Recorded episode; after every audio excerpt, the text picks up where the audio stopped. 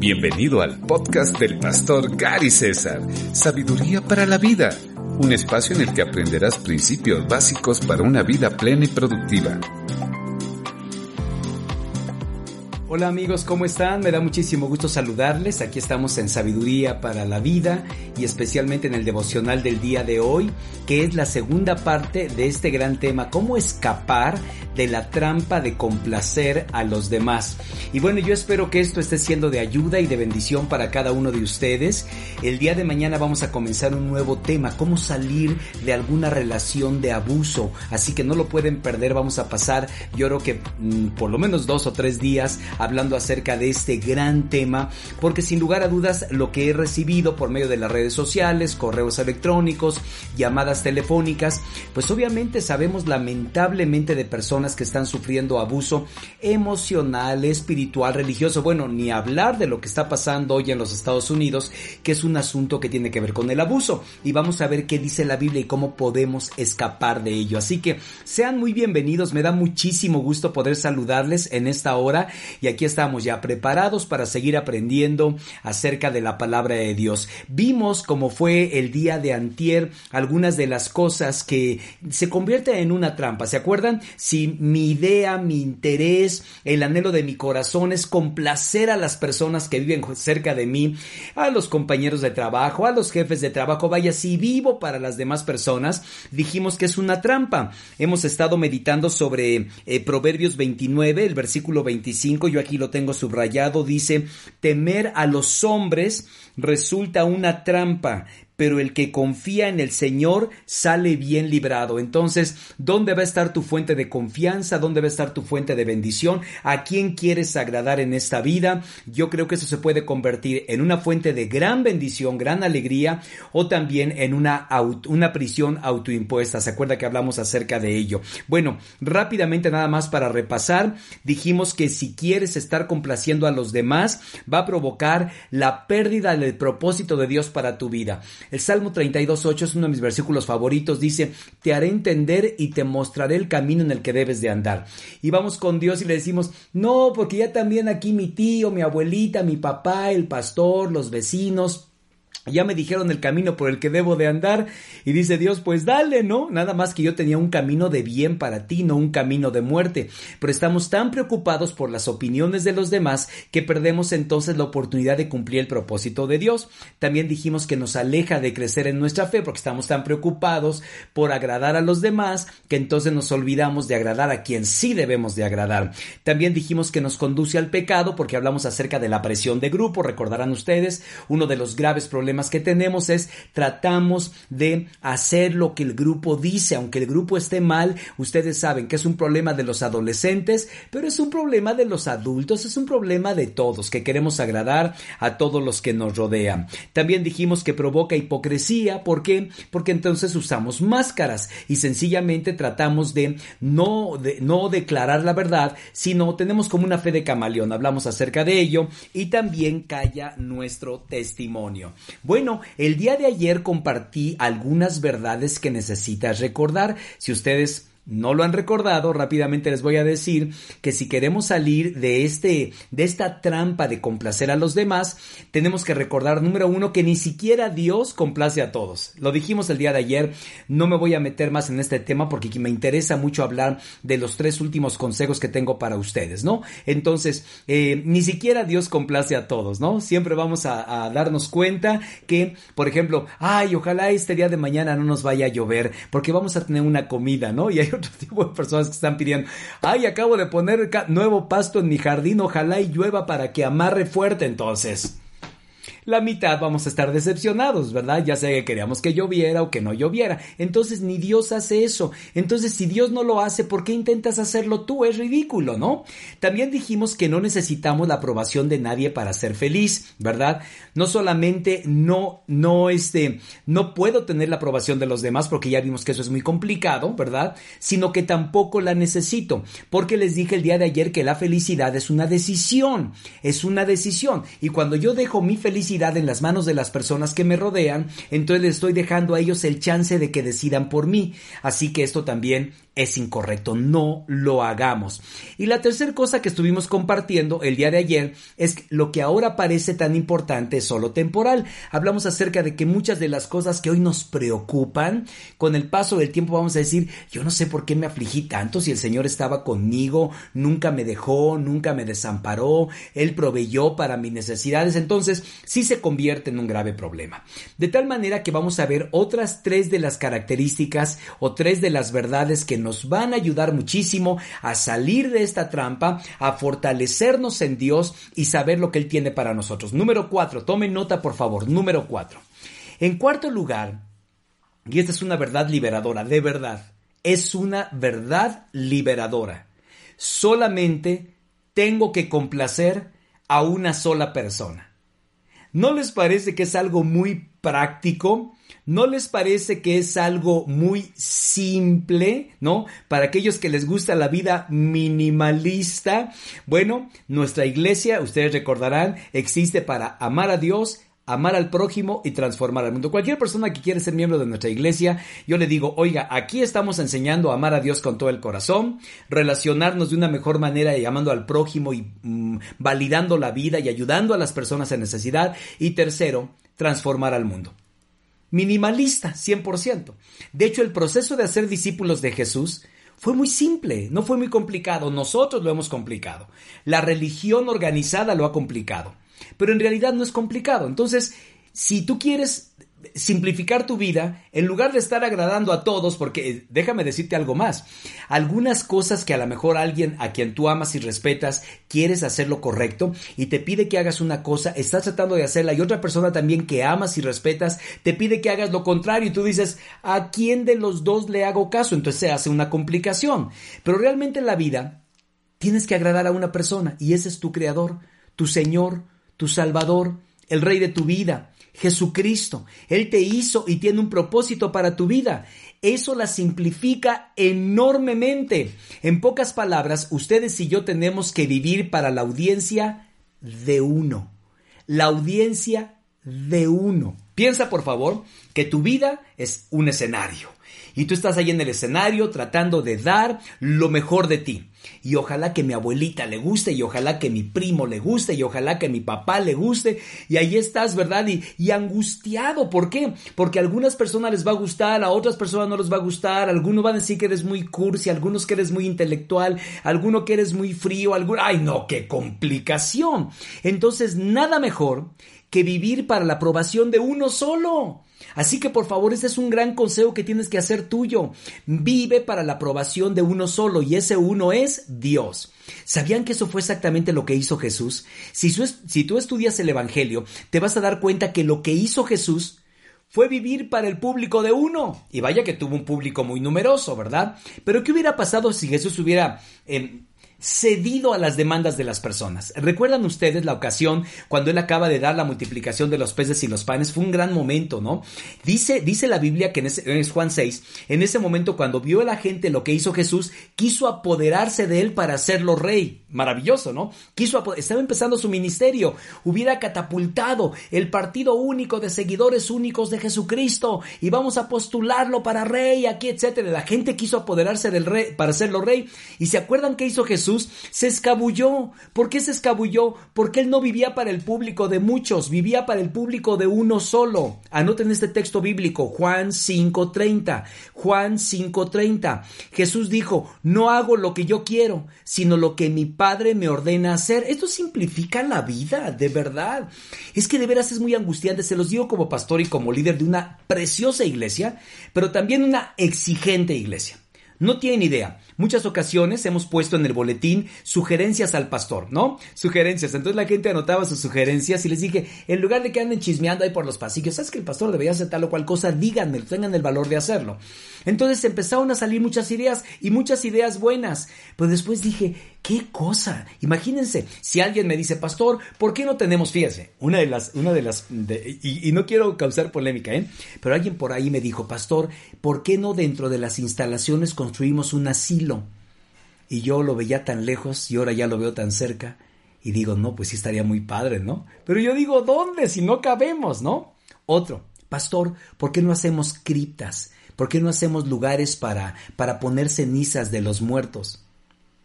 Es una buena idea, de verdad, ¿eh? Es más, alguien me dijo, pastor, eso deja dinero. Pues, pues, pues, de veras, pues no sería malo poder hacerlo, ¿no? Es más, esa idea hasta la llevé a Protemplo, pues para que la acariciáramos un poquito. Entonces, si se dan cuenta, todas las personas tienen buenas intenciones, tienen el anhelo de hacer algo bueno. No estoy diciendo que lo que me están diciendo, ¿a quién se le ocurrió? ¿Cómo esta idea? No, no, no. Pueden ser cosas buenas. Sin embargo, pueden ustedes pensar, no, decidimos entonces que no vamos a hacer un asilo, vamos a hacer un orfanatorio. Pues todos los que votaban por el asilo van a quedar decepcionados. ¿Se dan cuenta del problema grave que esto implica? Déjenme decirles dos cosas. La gente complaciente en realidad es gente idólatra. A ver, pastor, ¿cómo? Claro. La gente complaciente es gente idólatra. A ver, hay dos mandamientos de los diez mandamientos que son, los diez son importantísimos, pero por algo están en primero y en segundo lugar. Número uno, a ver si se acuerdan cuál es el primer mandamiento. No tendrás dioses ajenos delante de mí. ¿Sí? Es el primer mandamiento. No tendrás dioses ajenos delante de mí. ¿Qué significa esto? Que todo lo que pongas delante de Dios se convierte en un Dios. Por ejemplo, si te encanta el juego de golf de tal manera que ni tiempo te da de orar, el golf es tu Dios. Si alguno de ustedes dice, mi carrera, pastor, acabando la carrera, entonces sí me voy a dedicar a servir a Dios. Entonces tu carrera es tu Dios, tu novio, tu novia, tu esposa, tu jefe, tu amigo, todo lo que pongas antes de Dios es un ídolo. Entonces las personas complacientes, ¿en qué se convierten? En idólatras. Segundo mandamiento. A ver, el primero es, no tendrás otros dioses además de mí. Segundo mandamiento, no te hagas ningún ídolo. Fíjense, no te hagas ningún ídolo. Entonces, cualquier cosa que, reemplaza a Dios en sus vidas es un ídolo. Puede ser el dinero, puede ser el sexo, puede ser una relación, puede ser, no sé, lo que tú quieras. Se convierte entonces en un ídolo. Entonces, Puedes convertirte en un idólatra si lo que anhelas es tratar de estar bien con las personas que te rodean. Si tú dices, es que lo que ellos piensan me importa demasiado, pastor. No les quiero decir que soy cristiano porque van a pensar menos de mí. Entonces, me interesa mucho la opinión de ellos, ¿verdad? No quiero que se enteren que voy a la iglesia porque puede ser que deje de agradarles. De verdad, hay personas que se han silenciado tristemente. ¿Por qué? Porque para ellos es más importante sus amigos, son más importantes las relaciones y esto obviamente te pone en desventaja. Ese es el punto. Tú no tienes otro Dios en tu vida. No, pastor, yo no soy idólatra. Es más, yo así como la pared que tienes atrás, ni siquiera un santito ni una virgen. A ver, a ver, si no estoy hablando de eso. Yo estoy hablando de que hay personas y cosas que las ponemos en el lugar de Dios en nuestra vida y vivimos para tratar de agradarlos y darles pleitesía. Por eso digo, vive para el público de uno solo. El apóstol Pablo dijo en Gálatas, pasaje que vimos ayer y hoy lo podemos recordar, Gálatas capítulo 1 versículo 10, 1 10 de Gálatas. Fíjense lo que dice.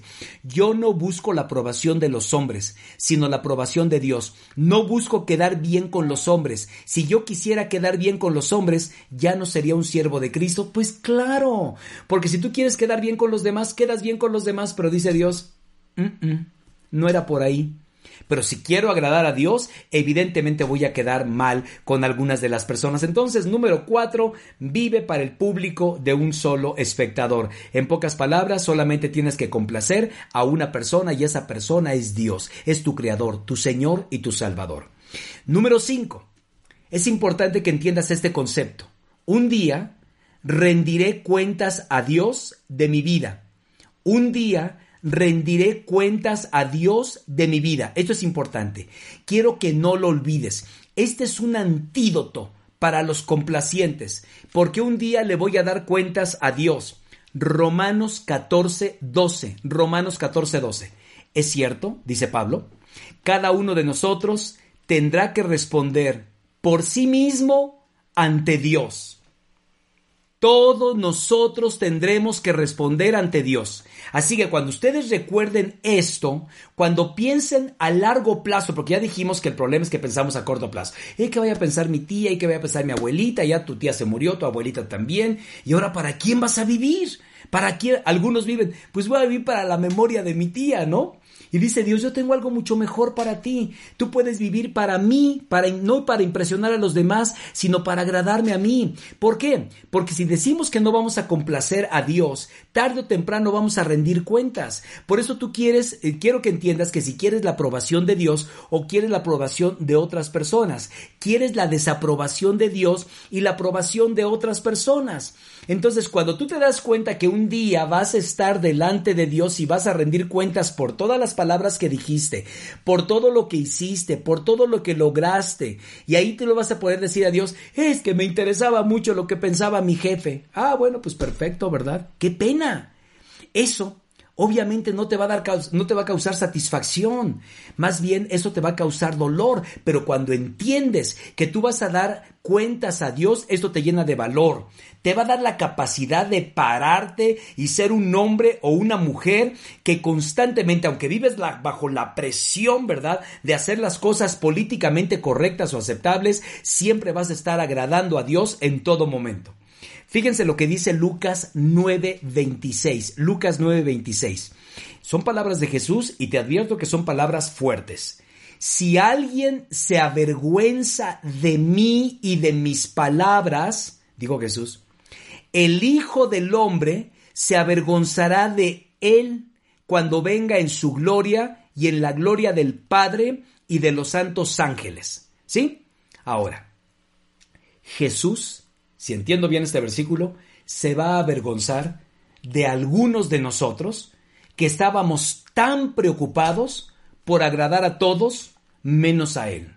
Esto es fuerte, ¿eh? Este es un problema de las personas complacientes.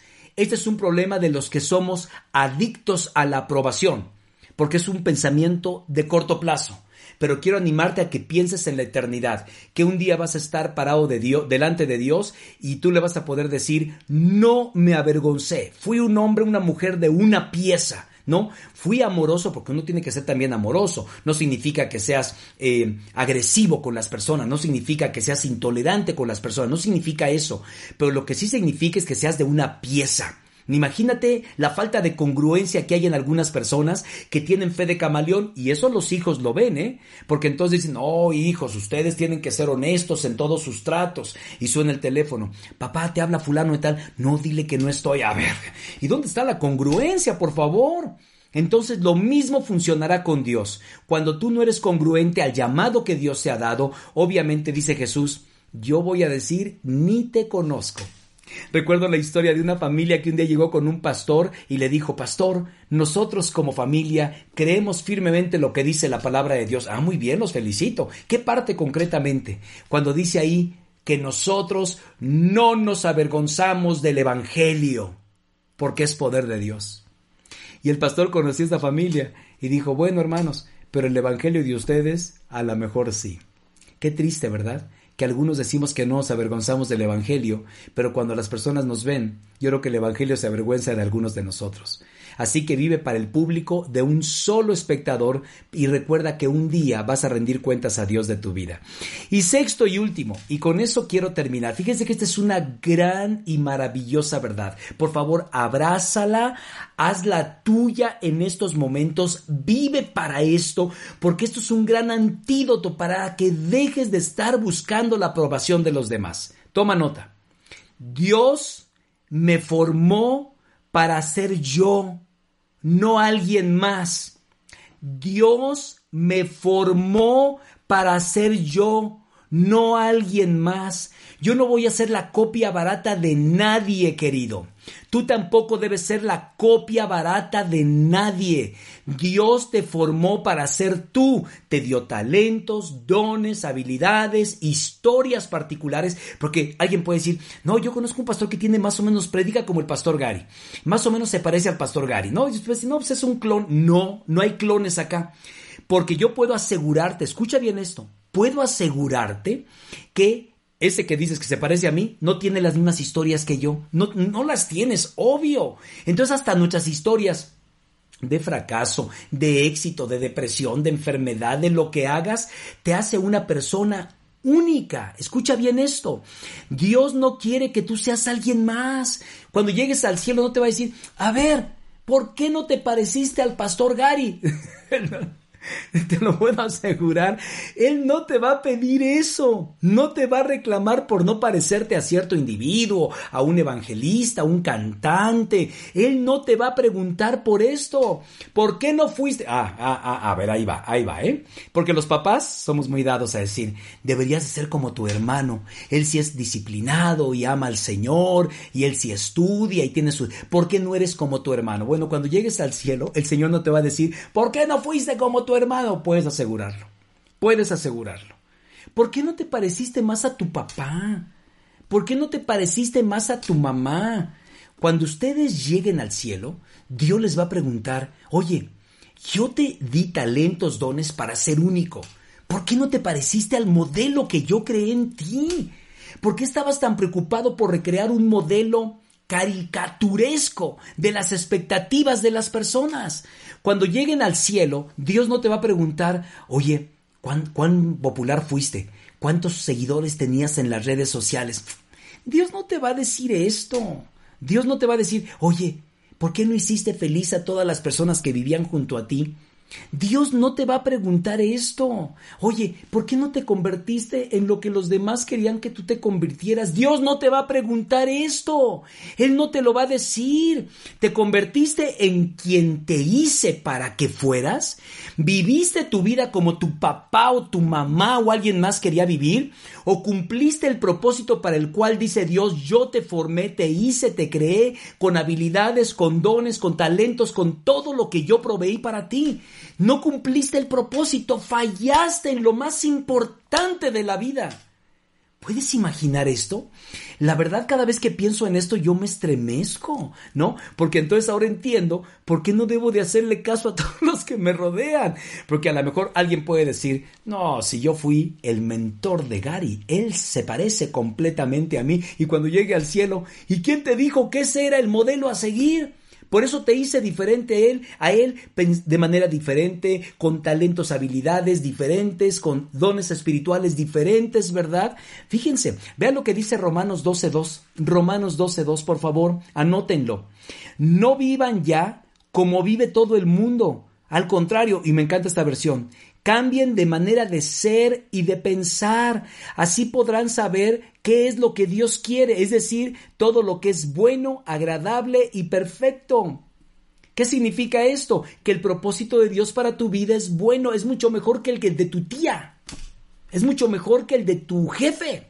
Por favor, tu jefe no alcanza a ver ni la punta de la nariz y encima te dice, Martínez, todo lo que debería hacer en esta vida, ni él sabe qué quiere hacer en la vida. Así que tú tienes que seguirte por algo mejor. El propósito de Dios para tu vida no solamente es bueno, es magnífico. Dios te puso en la tierra para que cumplieras no el propósito de alguien más. Imagínate, llegas a la tierra, oye, pues júntate con fulano y, y vive para lo que él te diga. Es ridículo, es ridículo en realidad. Dios nos puso en la tierra para que tú cumplas el propósito que Él tiene para ti. Y el propósito de Dios es bueno, agradable y perfecto. Satisface todas tus demandas y movimientos hacia la meta, hacia la madurez en Cristo. Cuando lo haces, empiezas a vivir con sentido para tu vida, con propósito. Se, simplifica la vida, de verdad. Se los digo por experiencia personal. Si quieres agradar a todo el mundo, imagínense, imagínense, nuestra comunidad de más de 3.500 personas. Imagínense que yo viviera para agradar a cada uno de los miembros de la iglesia y miren que los amo, ¿eh? Ya se los he dicho una y otra vez y los amo. Y, perdón por los que no son miembros de PIB, pero creo que soy el pastor de la mejor iglesia del mundo mundial. Son extraordinarios, son personas preciosas. Pero a menudo tengo que poner mis límites. A menudo tengo que poner mis, mis barreras y decir, a ver, no, no voy a hacer lo que todos ustedes digan. Tengo un propósito, una meta y es el que Dios quiere que yo cumpla. Y estoy seguro que si cumplo con el propósito de Dios, los miembros de PIB Satélite y las personas que me conocen van a ser bendecidas por él. Van a ver, estoy seguro que así va a ser. Mi papá quería que yo fuera futbolista. Y luego ya cuando crecí un poco más, bueno, crecí en cuanto a edad, ¿no? Porque chaparrito siempre he sido, y de repente tenía el anhelo en su corazón de que yo fuera ingeniero. De hecho, cuando yo le dije, papá, bueno, yo estaba estudiando ingeniería química, algunos de ustedes saben eso, y llego con mi papi y les digo, papá, ya no voy a ser ingeniero, voy a ser pastor. Y yo vi su carita de mi papá y yo dije, no, ya estuvo. Y nada más me acuerdo que me dijo, hijo, si tienes un llamado de Dios, síguelo. Y ahora volteo para atrás, imagínense. O sea, yo podía haber sido un ingeniero, no creo que haya sido tan mal ingeniero, ¿verdad? Creo que tengo algunas habilidades, ¿no? Para ello. Y me identifico con muchos ingenieros. Pero no soy ingeniero, soy pastor. ¿Qué hubiera pasado si hubiera seguido yo el plan de mi papá? Hoy estaría ya retirado del fútbol, sí, porque sí era algo bueno, ¿eh? Algo bueno para el fútbol. Pero ya estaría yo retirado y a lo mejor con algunos trofeos, a lo mejor, a lo mejor, pero hoy lo que tengo no lo cambio absolutamente por nada. ¿Por qué? Por el impacto eterno en la vida de muchas personas. Eso no lo cambio, eso fue el propósito de Dios para mí. De la misma manera tienes que descubrir tu propio propósito. Estas seis verdades, querido, los van a hacer libres. Si las mantienes en tu memoria, te van a guiar, te van a alejar de ser controlado por las personas que te quieren moldear, moldear. Van a tener integridad, vas, a tener más valor, serás lo que Dios quiere que tú hagas. Entonces, vamos a recordarlas rápidamente estas verdades. Ni siquiera Dios puede complacer a todos. Dos, no necesito la aprobación de nadie para ser feliz, porque dijimos que la felicidad es una elección. Tercero, lo que ahora parece importante no va a importar a largo plazo, cuando llegue al cielo, lo que ustedes pensaron de mí no será importante. Ah, yo me hubiera gustado que el pastor fuera abogado. Pues sí, pero no lo fui. Llegando al cielo, gloria a Dios que no me metí en eso. Y yo respeto a quien sea abogado, ¿eh? a lo mejor es su llamado de Dios, sin lugar a dudas.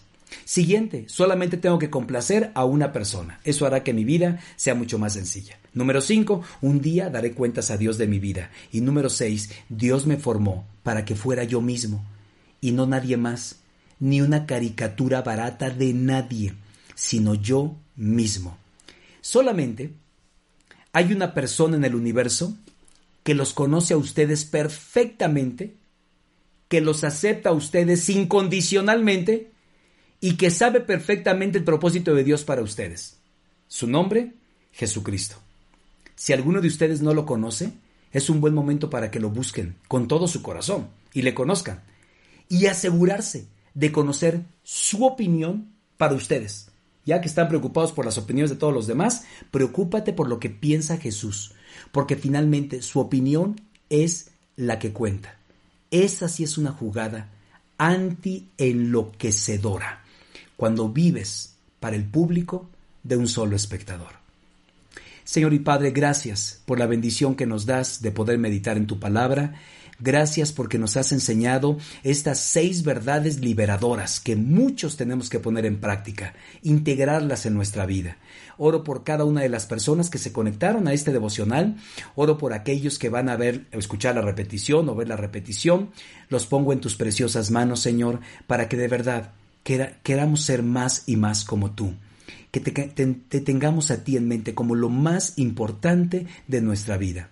También quiero aprovechar para pedirte perdón, Señor, porque muchos de nosotros hemos estado ignorándote, porque estamos demasiado preocupados pensando en lo que piensan los demás de nosotros. Pero hoy nos enfocamos en ti. Gracias por amarnos incondicionalmente.